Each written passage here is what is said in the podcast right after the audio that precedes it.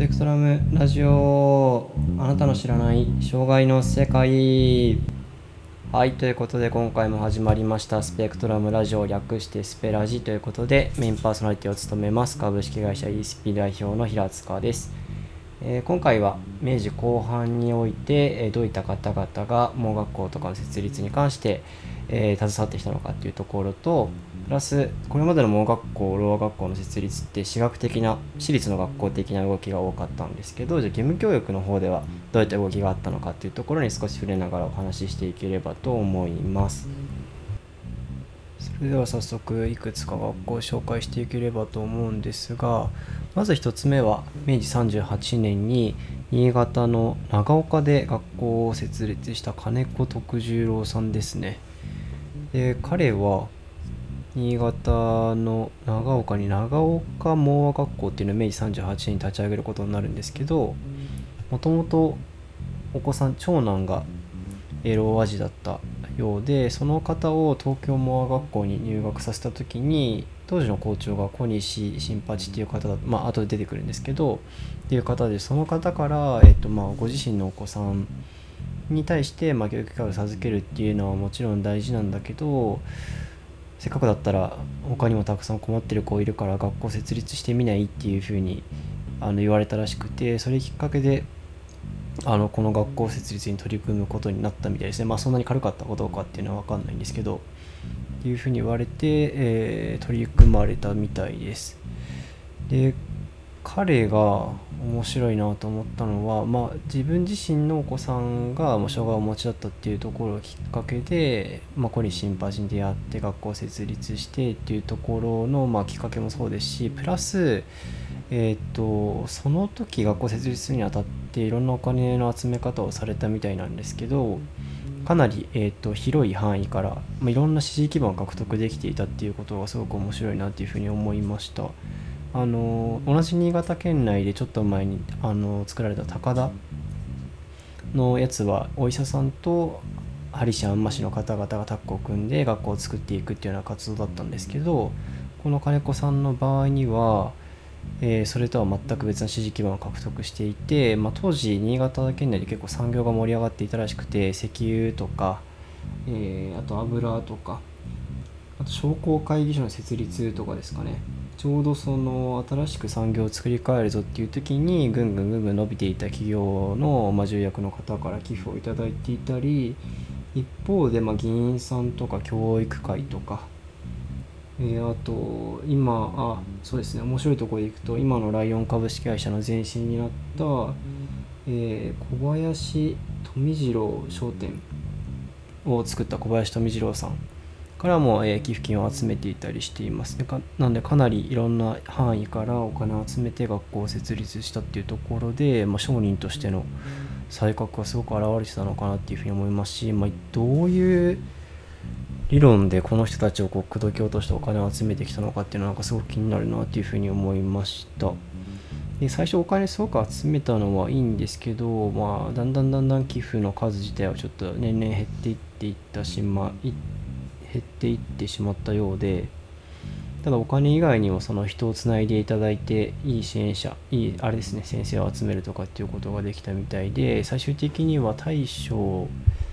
大将何でしたっけ？大将を11年ですね県立に移管するまで残っていくっていう形になったようです。でこれが、えー、明治38年金子徳次郎さんが建てた長岡盲学校 in 新潟っていうとこですね。でもう一つ、えー、面白いなと思った話があってそれが今度は静岡の方ですね。静岡の東海訓盲院っていうのが明治31年に松井豊吉さんという方によって設立されてます。でこの松井豊吉さんという方がなんかすごくこうもうドラマになるんじゃないかっていうぐらいドラマチックなきっかけで、えー、この学校の設立っていうとこをやられてましてもともとこの松井さんは幼い頃にキリスト教に感化されてあの入信されていたみたいでですごく敬虔なキリスト教徒だったみたいです。で大人になった時にちょうど同じ同じじゃないですね、え、明治17年に藤枝村っていうところで、江川勝太郎っていう方が、えー、新聞販売業っていうのを始めたみたいででそれを見た瞬間にあ国民に教育文化っていうのを広めるには新聞が絶対必要だっていうところでそこから新聞社で働くようになったみたいです。で新聞で働いててあの、まあ、すごく働き詰めだったらしくて両目を失明しちゃうんですね。で両目を失明してしまってで本当にもう自殺しようかなっていうところまで行っちゃった時にあの一旦思いとどまってなんとか頑張ろうっていうふうになりましてでその後ちょうど東大であの目の手術一旦失明された方の、えー、目の手術でもう一回目が見えるようになるような手術を受ける機会があったみたいででちょうど2年間ぐらいずっと失明されてたみたいだったんですけど目が見えるようになってでその手術の結果目が見えるようになった時にななんてあんまりこの宗教的な感覚って分かんないんですけどこれはもうキリストの恵みだっていうふうに感じられたみたいででこの喜びを自分だけじゃなくて同じように目が見えない方にもこう広めていかねばならないっていうふうにあの決心されたみたいです。でそれで、えー、働かれてたところから静岡の方に帰ってきて実際に学校を設立するっていうようなところに至ったっていうふうに書かれてますね。なんで本当かなっていうふうに半分思うところはあるんですけど、まあ、記録が残ってるみたいなんでそういったきっかけで実際に学校を建てられてでもともと新聞社で、まあ、概念とか教育文化を広めるには新聞がいいっていうところで働かれてたきっかけもきっかけじゃないですね、えーと、そうしたことをやられてきたっていうところがあった。せいかこの人って広報活動がめちゃくちゃうまくて、まあ、新聞とか郵便とか、まあ、当時の主要メディアっていうところをがっつり利用して自分たちがやっていきたいような活動に関して、まあ、もしくは成果とかに関して広く広めるような活動を先進的に取り組んでいたようです。で他にも公的な場で事業の意義のアピールとかっていうのを積極的にしていて青年大会での講演だったり、え教育会での講演だったりで実際に学校に通ってきた生徒さんによってあのこういうことができるようになりましたっていうような実演を、まあ、すごいやっていたみたいですね。で設立の時もすごく動きが速くてですねめちゃくちゃスタートアップだなっていうふうに思ったんですけど学校やりますよってなった時に自発的に学校を求めてきたえー、女の子の生徒がいたらしくてでその生徒にすぐあの展示を、まあ、設立する前ですよね。まだ申請が下りてないの段階なのに、えー、教えてくださいって来たお子さんに、まあ、すぐに展示の指導を始めてで次にはその盲人の組合とかハリアンの業者とか他まあ、地域近隣の学校に訪問を開始してこういったことやりたいんで、えー、と援助してくれませんかっていう活動を始めたみたいです。でもこうしたその的な活動から次第に地域の有力者の支持も獲得していくようになっていってでそのおかげで基本これ申請一番最初の東京東京の公務員か？東京公務員の時って3回ぐらいあの申請して失敗してるみたいな話がありましたけどこのケースだと申請してたった40日ぐらいでいいよっていうふうに認可が下りてで補助金も補助金の方は1回断られたみたいなんですけど32年には獲得、だから1年後ですね1年後に、1年後にはすぐ獲得してます。で、えー、これは何でこんなにうまくいったのかっていうところをどういうふうに書かれていたのかっていう話なんですが、まあ、その地域的になんか教育に熱心な地域だったみたいですねこの静岡県掛川っていうところが教育的に熱心で、まあ、そうしたところから盲教育とかっていうものに関してもある程度こう支持されやすいような土壌があったんじゃないのかっていうところが見られるそうです。でもう一つは教育理念っていうところ、まあ、ビジョンなんですかねっていうところが非常に優れたっていうふうに書かれています。まあ、自らこう自立して生活して生きていくことができるっていうところ以外も要素を教育目的にしていて、まあ、展示の普及と技芸の教育っていうところを特に大事にされていたようです。で展示によって自ら読み書きができ書きじゃないか読みですね読み自ら考えられるようにすることで独立した生活をするための知識を得られるのでありそれなくしては技芸教育の成果を成し得ないんだっていうふうに考えていたみたいです。なんですごくこうドラマチックなきっかけから学校の設立に至ってで実際にいろんな支持を獲得しながら認可も下りて学校としてやっていくようなところができて順調そうに見えたんですけど設立されてから4年ぐらいですね急にあの失速してしまってこの松井さんは突然辞職してしまってその他にもあの学校の創設に関わってくれた主要なメンバーっていう方がいるんですけどそうした方々が別な地域に移動してしまったり、まあ、資金も途中で足りなくなってしまったりっていうところで、えすごく困難な時代を迎えるようになったみたいです。でここにまあすごく象徴されてるなっていう形で書かれていたんですけどやっぱりこの時代ってどうしてもそのある個人すごい熱量を持った個人がもう半分自己犠牲的とかもう人生をこうぶっ込むような覚悟。で、え、活動しなければ学校の設立って本当に無理だったんだけれども、まあ、そうした人物がいなくなった途端に、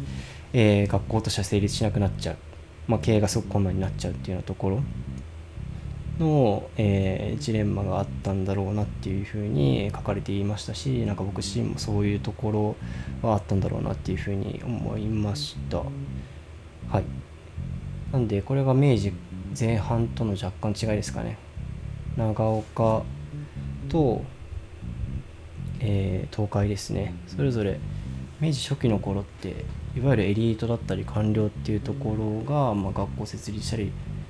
京都の方はちょっと違いましたけどね、まあ、地域の支持基盤があってやってくれないかっていう話だったと思うんですけど長岡に関しては、まあ、自身の障害を持ってるお子さんがいる親御さんが建てた学校ですし東海君門院は、まあ、キリスト教の布教の枠組みに入るのかもしれないんですけど、まあ、宣教師が主導してやろうっていうふうになった話じゃなくて自身のこう原体験に近いものから設立まで持っていっちゃったっていう例としてはすごく面白いなというふうに思いました。で、えー、あれですね。じゃあその東京モアインとに京都の方ですね。一番最初に建てられたこの2大学校はその後どうなっていったのかっていうところを次に話していければと思うんですが東京モア学校については、えー、と山尾さんが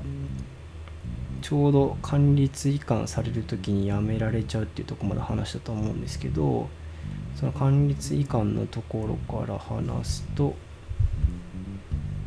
え、明治18年ですね。明治18年に文部省直轄願いっていうところを提出して、え、直轄学校として訓毛アインっていう名前に改称して、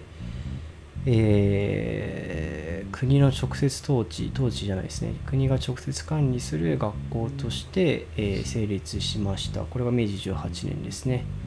でこれが成立したのが、まあ、なんでなのかっていうところがちょっとだけ書かれてたんですけど、えー、おそらく国家装飾的な意味があったんじゃないか、まあ、そこが一番強かったんじゃないかっていうふうに書かれてます。まあ、当時そのイングランドとかでも王室がその盲学校とかロー学校っていうところを直接管理するような立場にあったっていうところがあって、まあ、そういう列強を真似て日本も近代国として、えっと、国が責任を持って、えー、盲ろの教育をしていくっていうところを見せたかったっていう意味から、えー、東京盲学校の管理化っていうところがこの時点で成立したんじゃないのかっていうふうに、えー、書かれています。でそうした意味では、えーまあ、国がそうしたローマ教育の責任を持つっていうところにある意味こう方針を打ち出したっていうところは画期的だったんですがここが、えーと、国が直接統治するような形になってしまったので、えー、その後他の地域で学校が効率化していく、まあ、ローマ教育の学校教ローマ教育の効率化が進むかって言われたら逆に進まなかったっていうところはネガティブな影響があったんじゃないかっていうふうに書かれてます。で東京っていう地域で考えてみても、まあ、当時どうなんですかね1校だけあれば、まあ、国家総書としては十分っていうふうに考えられたのかどうかわからないんですが東京に関しても他にも盲学校の管理化っていうところがされたわけではなくて昭和になって初めて、えー、公立の学校っていうのができていったっていうふうに書かれています。でこれが明治18年の話ですね。で明治18年以降はどういうことが起きていたかっていうと、まあ、山尾さんが一線を敷いたので次の校長を誰にしようっていうところから、え小西新八っていう方が、えー新しく校長になっていきます。で学校で働き始めたのは明治19年でまだ専務っていう形で働き始めたみたいなんですけどそこから入っていってで明治26年の頃ですね7年後に、えー校長として働き始めていくような形になりますで小西さんはかなりこうかなり敏腕でさっきその長岡の時にもちょっと出てきましたけどであと次の回で詳しくやる予定なんですが、まあ、すっごいこうエリート官僚って言ったらいいんですかね。なんかどどこをどうすれば何が変わるっていうのがすごく分かってたんだろうなっていう方で例えばまあ後で出てきますけどそのその当時ってやっぱり継続的に寄付を集めなきゃいけなかった、まあ、管理に関したとしても寄付を集めなかったりしなきゃいけなかったんですけど、まあ、いろんな方の協力を仰ぐ必要があってあの制度的にいろんなことが保障されてるわけではなかったのでその協力を集めるために実際に卒業式とかで卒業された方々にこう祝辞を述べながら一方で今その学校が直面してる課題とかその成果とかっていうところを一定示しながらこういった課題に関して、えこういう取り組みをしてほしいんですあなた方にっていうのを、まあ、直接資料とかを当時来賓してくださった方に渡しながら、え協力を仰いでいったみたいなエピソードが残ってるらしくて、えすごくストラテジックにもう教育の課題を解決しようとしていった方だというふうな記録が残っています。でそうっすね小西さんの話は、まあ、もうちょっと後でその小西さんの話の部分でいくと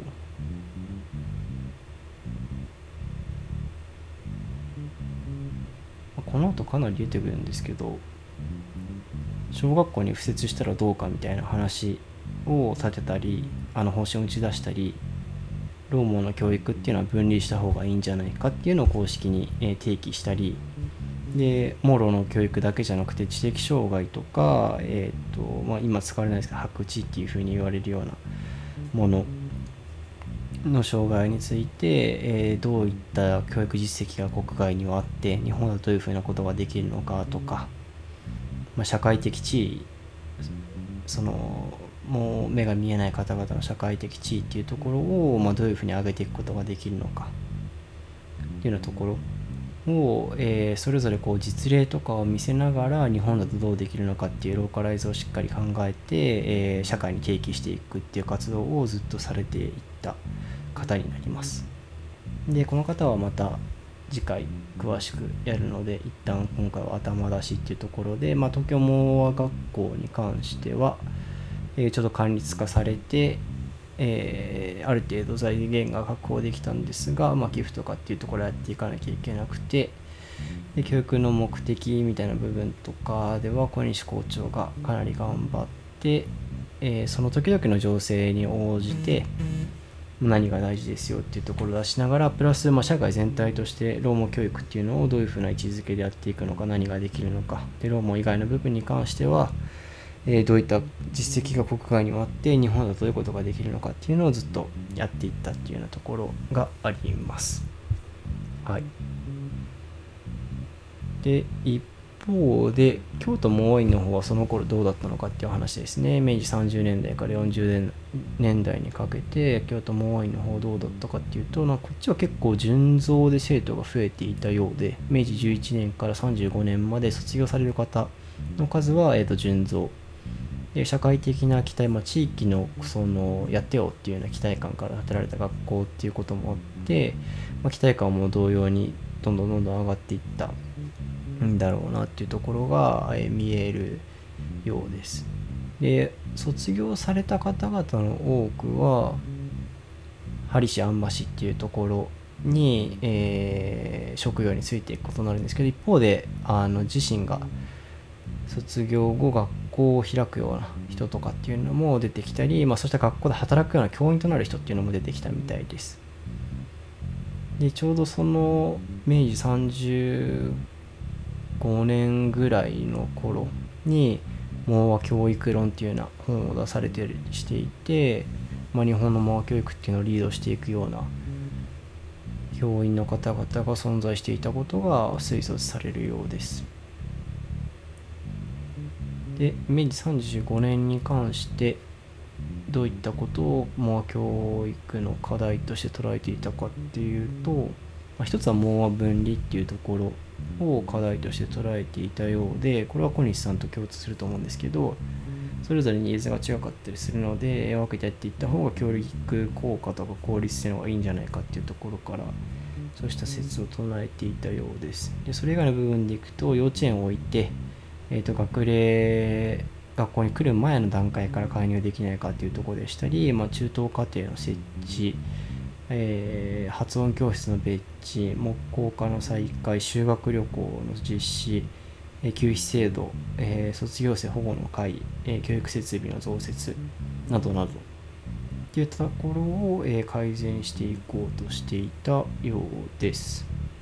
はい、ここまでが明治30年代40年代に、え私立の学私立の学校じゃないですね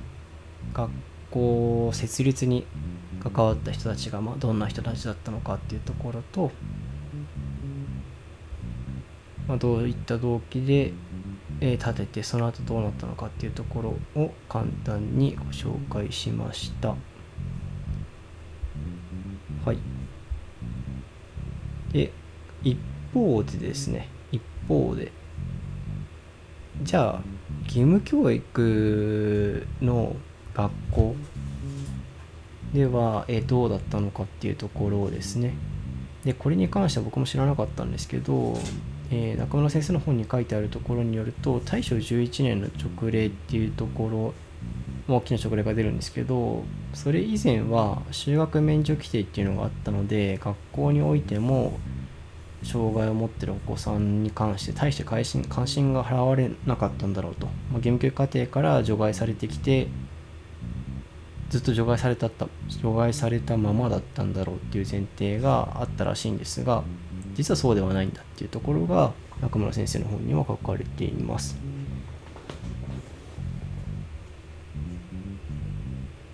でどういったことが書かれているかっていうと、まあ、どういったことが書かれてるかっていうとその前ですねそもそもそういう学校の先生がモア教育と障害を持ってる方への教育っていうとこに関心がなかったわけじゃないっていうことに関していくつかエピソードがあるようで一つは江戸中期の寺子屋とかですね寺子屋の段階でえアジとか死体不自由児とか、えー、盲児とか学業不振のお子さんに対する補助的な指導っていうことがあったんだっていうのがえー、確認されていますっていうふうにまず一つ書かれています。で神戸の寺子屋とかですよね江戸末期に4名の老和生がいたっていう記録が残ってるみたいですね。で、えー、明治の初期後期においてじゃあ学校の教育としてはどういう取り組みがなされていたのかっていうとまずそもそも明治の時の就学率って全体でも35から50%で女の子に至っては18から33%ぐらいしかおらず授業料も自費。で修学督促。まあ絶対に修学させてくださいねっていうふうに、えー、なってはいなかった時代に誰がどんな教育に取り組んだのかっていうところなんですけどまず記録が残ってるとこでいくと、まあ、京都石川福岡大阪徳島熊本大分福島茨城、えー、広島っていうの地域でそうしたお子さんに対して指導しましたよっていう記録が、えー、残ってるようです。でただ対応したお子さんの障害種別でいくとこの時はえーと、ほとんどロー和字、えーと、言葉が出ない耳が聞こえないってお子さんに対しての指導がほとんどらしいですね。でこれなんでかっていうと、まあ、おそらく目が見えなかったとその学校に来れてなかったっていうところがあったり義務教育化がされた時にローアの方はまだ学齢に近くて目が見えない文字の方は学齢をもうすでに超えちゃってたことの方が、えー、多かったからではないかっていうふうなところが考察されています。で、大和に関しては、その古川の時京都モアに作った古川の時の話にもありましたけど、まあ、その地域で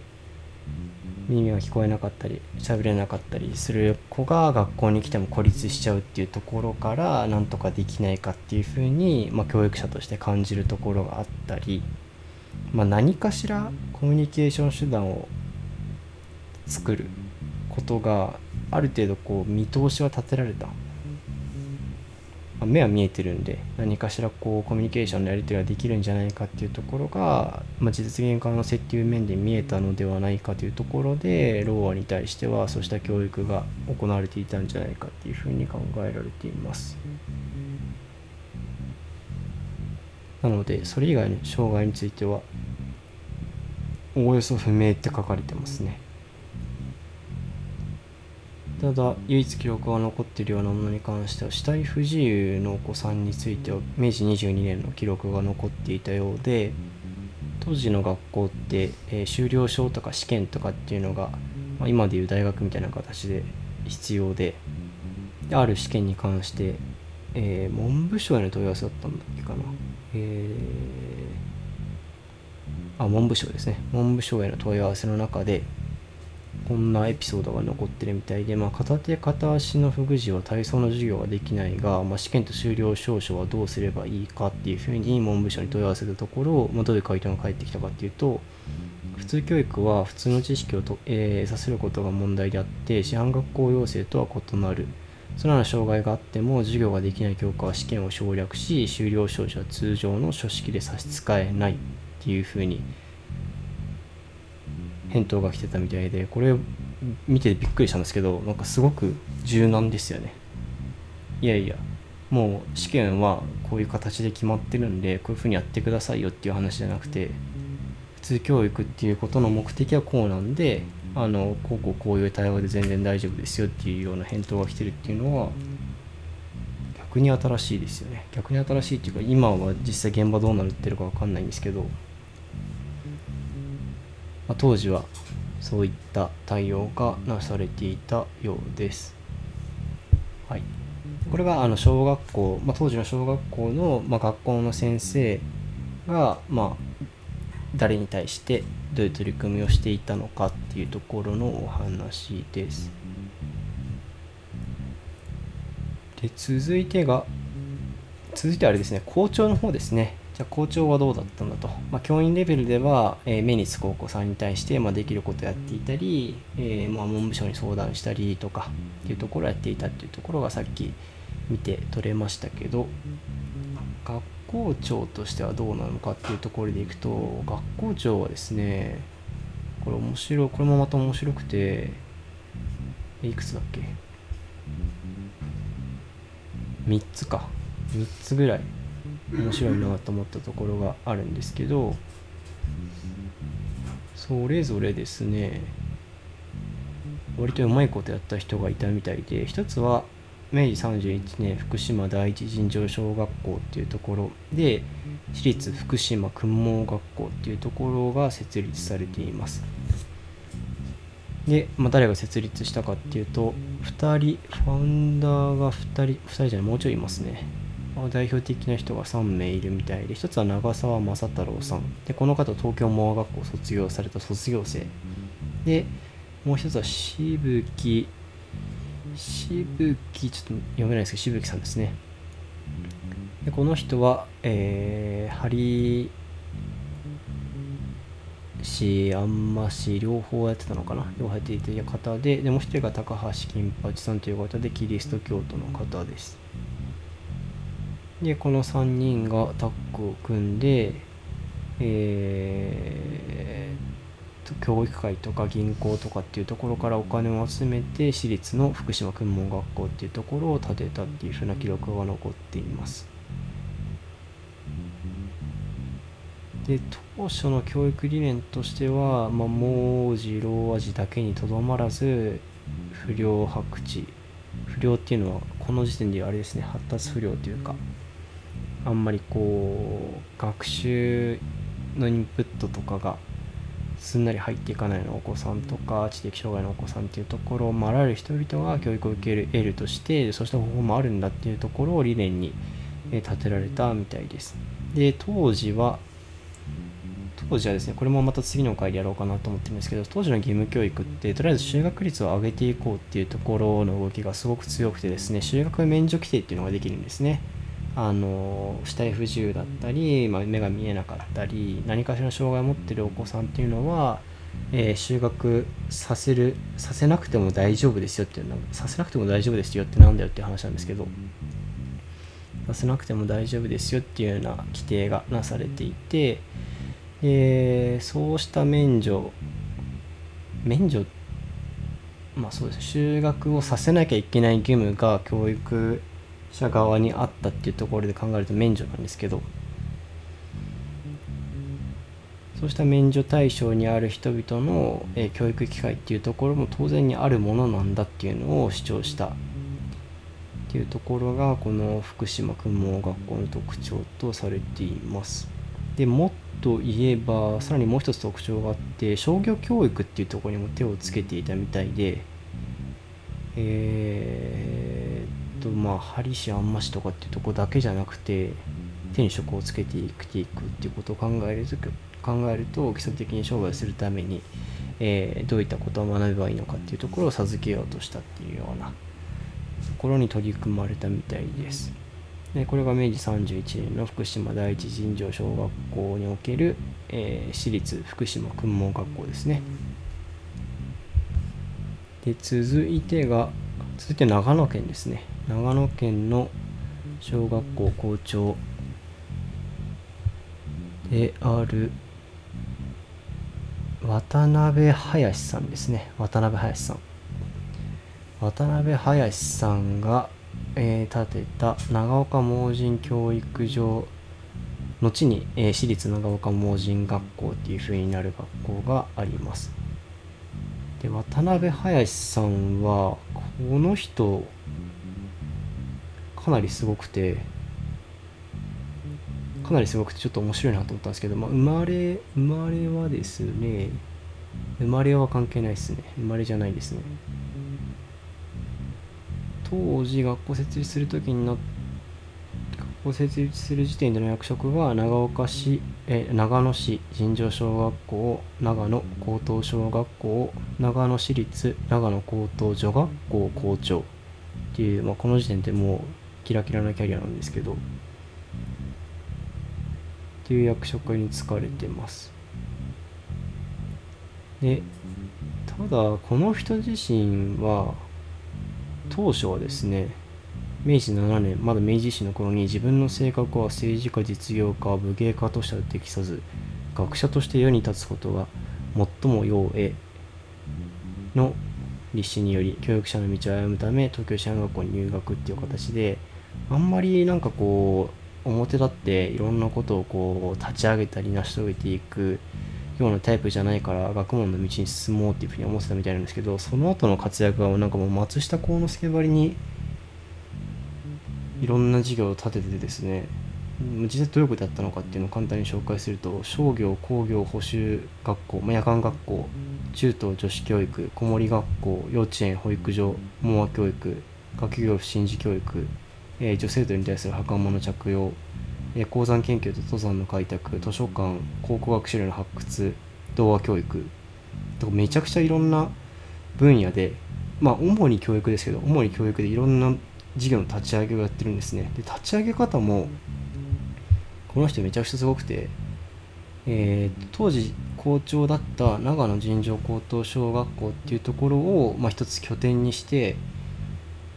ある意味こう今で言ったら何なんだろうな。今で言ったら今で言ったらスタートアップスタジオ的なスタートアップスタジオじゃない社内の新規事業的な感じのところですかね。まだこう世間一般的には理解しにくそうだなとか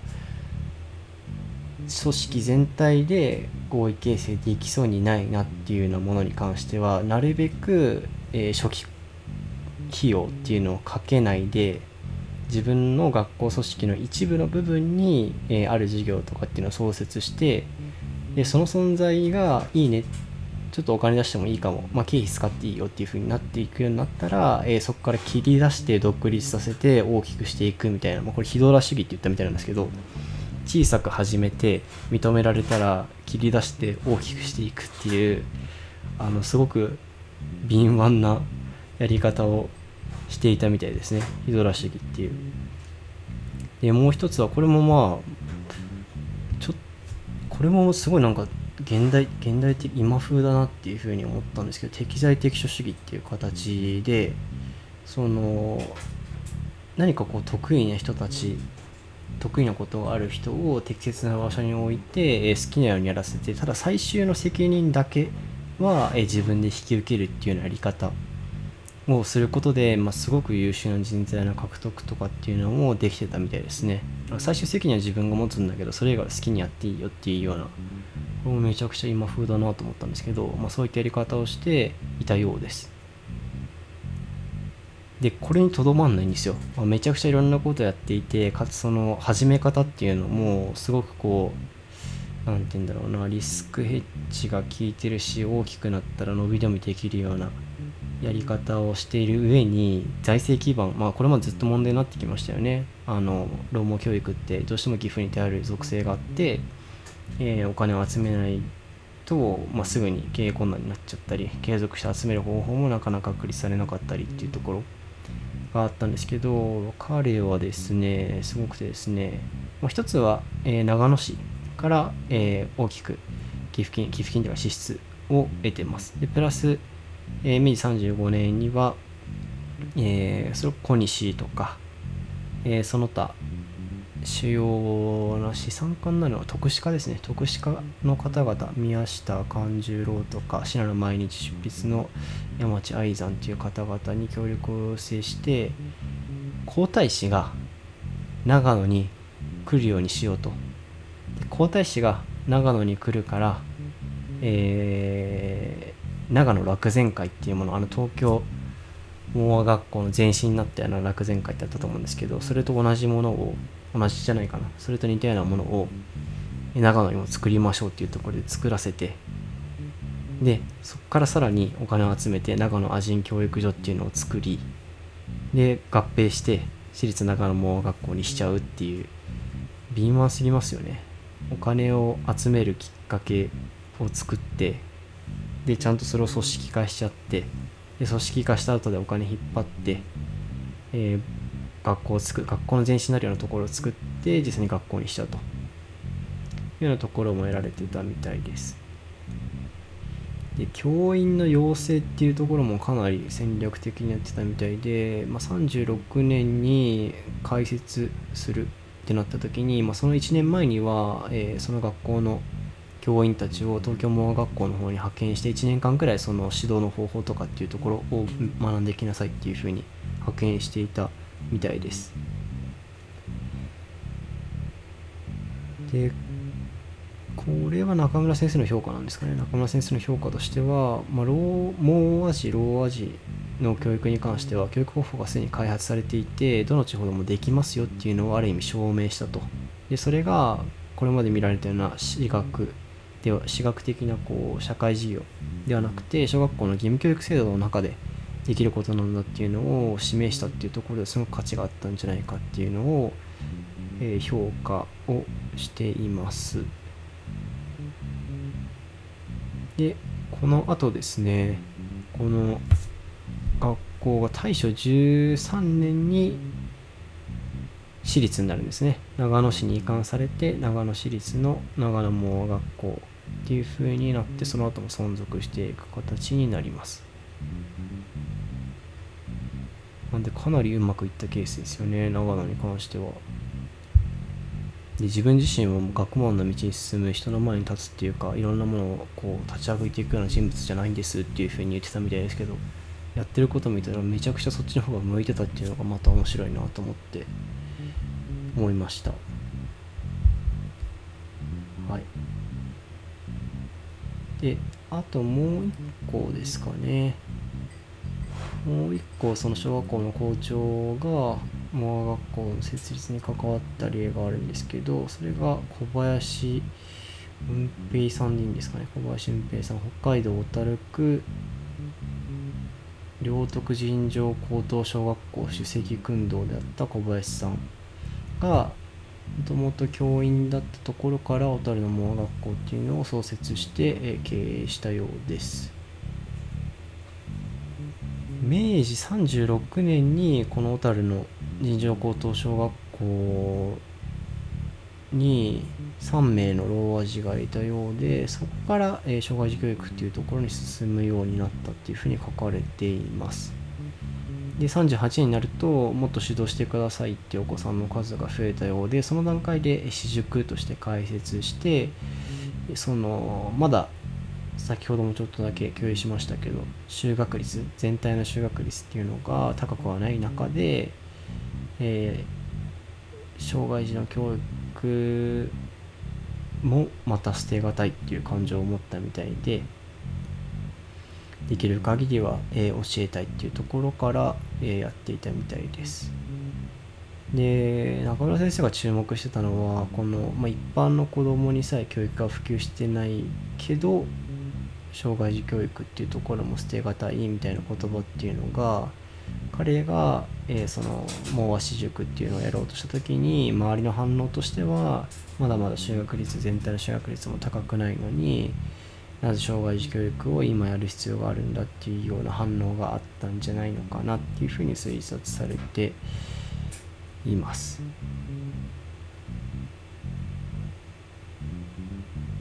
で、えー、実際にその私学を立てた4年後に小学校教員っていうのを辞めてで寄付に頼らざるを得なかったんですけど、まあ、開設した時にいくらか寄付金を得ていてでその後は調達組織っていうのを作る資金調達の組織っていうのを作って42年には財団法人化してその後もモア教育に取り組んでいくっていうところが残っています。はい。でこれが小学校が盲学校の開設に関与した例ですね福島の福島区盲学校と長野の、えー、長野盲人学校と小樽の小樽盲学校というところが、えー、明治後半で義務教育から盲ろ教育が出てきたケースとして記載されています。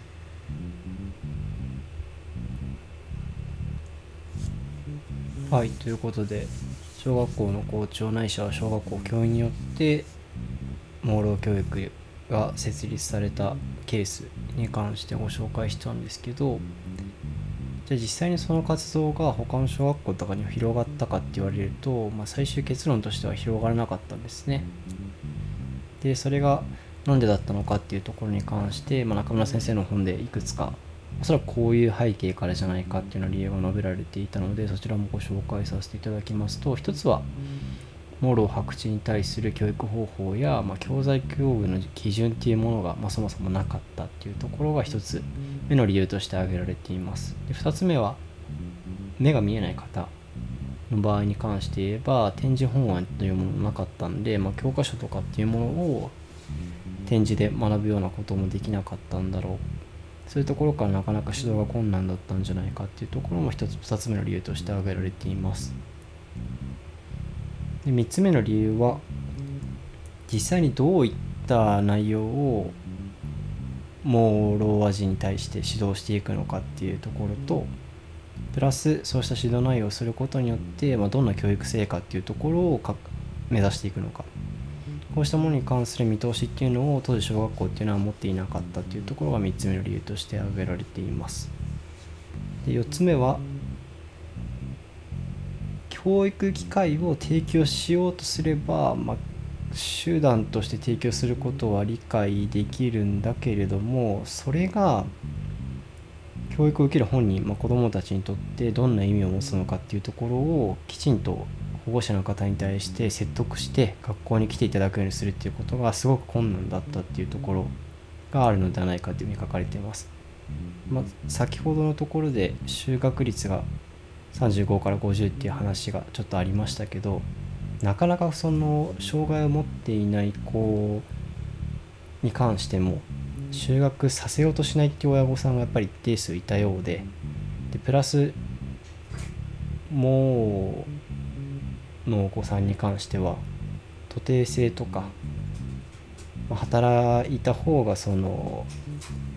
生きていく力になるっていうふうに思われていたところもあったようでなかなかそうした方に対して、えどうして普通教育っていうものが必要なのかっていうところを説得するっていうことが非常に困難だったで困難だったんではないかっていうことが理由として挙げられています。でもう一つはこれは結構クリティカルだなと思ったんですけどやっぱりこの時代はどうしても本当に一部のすごく、まあ、さっき東海君門院の話とかでもありましたけどすごくこう原体験があってどうしてもやらなければいけないっていうふうに考えられている方とか、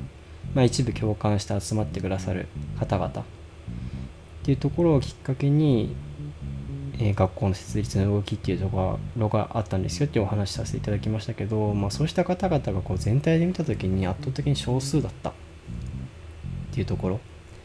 が、えー、世に広まっていくものに対し世に広まっていくってことに対しては不十分だったっていうところが原因としてあるのではないかっていうふうに書かれています。で続いての理由としてはこれは環境的な原因というよりかはどうそううんまあある意味ある意味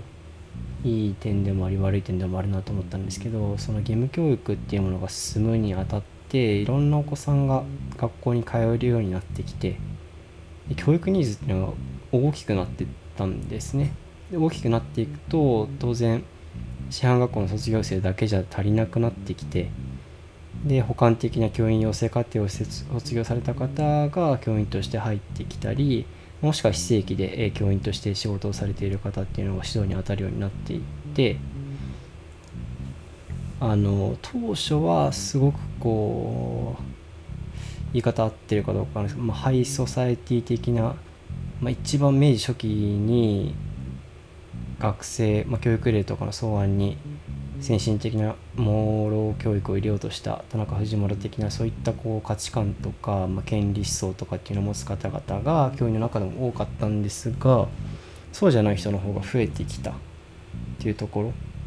が盲ろ教育を研究過程でやっていこうっていう活動を活動の推進力を下げたっていうような可能性もあるんじゃないかっていうふうに書かれています。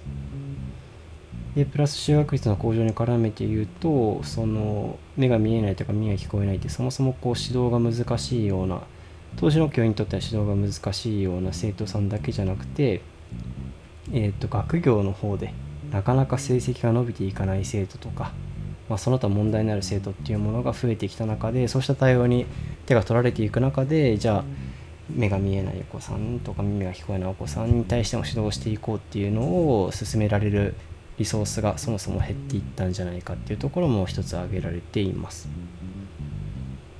でそこにまたダブルパンチというかこれもこれ今でも残ってる問題なのかなと思うんですけど、まあ、学校の増加とか指導するお子さんの増加に加えて教員の数も増やさなきゃいけなかったんですけどそこの先生方の地位とか待遇っていうのがこうすごく自分たちの仕事にプライドを持って取り組んでいけるような待遇とか地位ではなかったっていうところも一つネガティブに働いた要素だったんじゃないかっていうふうに書かれています。でこれは学校側の学校側っていうか指導側の問題が多かったんですけど一方で実際に通う側の問題っていうのも残存していたようで通学していた文字、まあ、目が見えないお子さんの多くは、まあ、当時貧困層にあってでそのお子さんの多くも実際働きながら学校に通っていたみたいですね。なんで学校以外の時間っていうのはほとんど針とかあんまとかっていうところとか、まあ、親方に弟子入りしてるのであればその親方のところでいろんな仕事をしなければいかないけなくてフルタイムで、えーと、勉強に打ち込めるっていうような生徒がそもそも少なかったっていうところから、えー、そうしたこうなかなか日中学校に一日中いることができないようなお子さんに対して指導していくっていうのも困難だったんじゃないかっていうふうに書かれています。はい、なのでまあそうしたこう複合的な要因から一部サクセスケースは出てきてもなかなかこう社会全体に広がっていくような条件はこの時点ではまだ整っていなかったっていうのが、えー、分かるという形ですね。はい、ということで今回は明治後半に実際に私立的な学校を建てた人たちどういう人たちがいたのかっていうところで新潟のえ長岡門学校と静岡の東海訓門院っていうところを紹介させていただいてでプラス東京の門学校元楽前会のところがどうなっていったのか。で、えー、京都の方はどうだったのか。っていうところと義務教育の中でじゃあ学校の先生たちって実際にそうした障害を持つお子さんにどういう関わり方をしていたのかっていうところと、まあ、校長とかっていうところはこの障害児教育に携わっていたのかいなかったのか携わってた時はどういう活動をしていたのかでそれは結果として広まったのか広まらなかったのかっていうところを今日の回でお話しさせていただきました。次回はですねあのこれまでずっと私立的な学校に関わるお話っていうところをしてきたんですけど、まあ、今回の最後で義務教育にちょっと触れたようにじゃ義務教育ってその当時明治、え、20年から40年代後半にかけてどういうような変化があったのかっていうところをもう少し詳しく掘りながら紹介していければいいなというふうに思います。はい。では今回も聴いてくださってありがとうございました。また次回のスペラージでお会いしましょう。バイバーイ。